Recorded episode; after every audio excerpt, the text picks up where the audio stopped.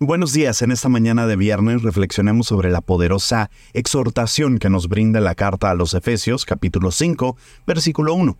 Ustedes son hijos de Dios y Él los ama. Por eso deben tratar de ser como Él es. En este versículo el apóstol Pablo nos invita a imitar a Dios, no solamente como seguidores, sino como hijos amados.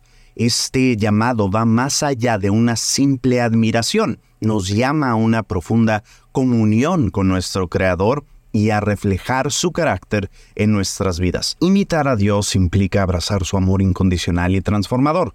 Al hacerlo, somos llamados a amar a los demás con la misma compasión y gracia que Él nos muestra día tras día.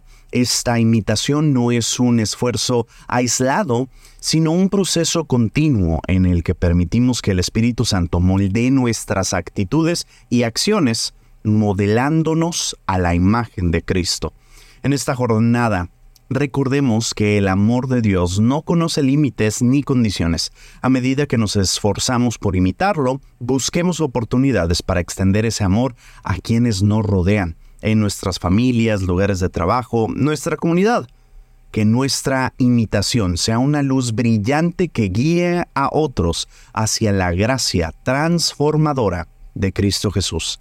Que hoy y siempre podamos ser imitadores del amor divino mientras caminamos en la luz de Cristo. Que tengas un bendecido viernes.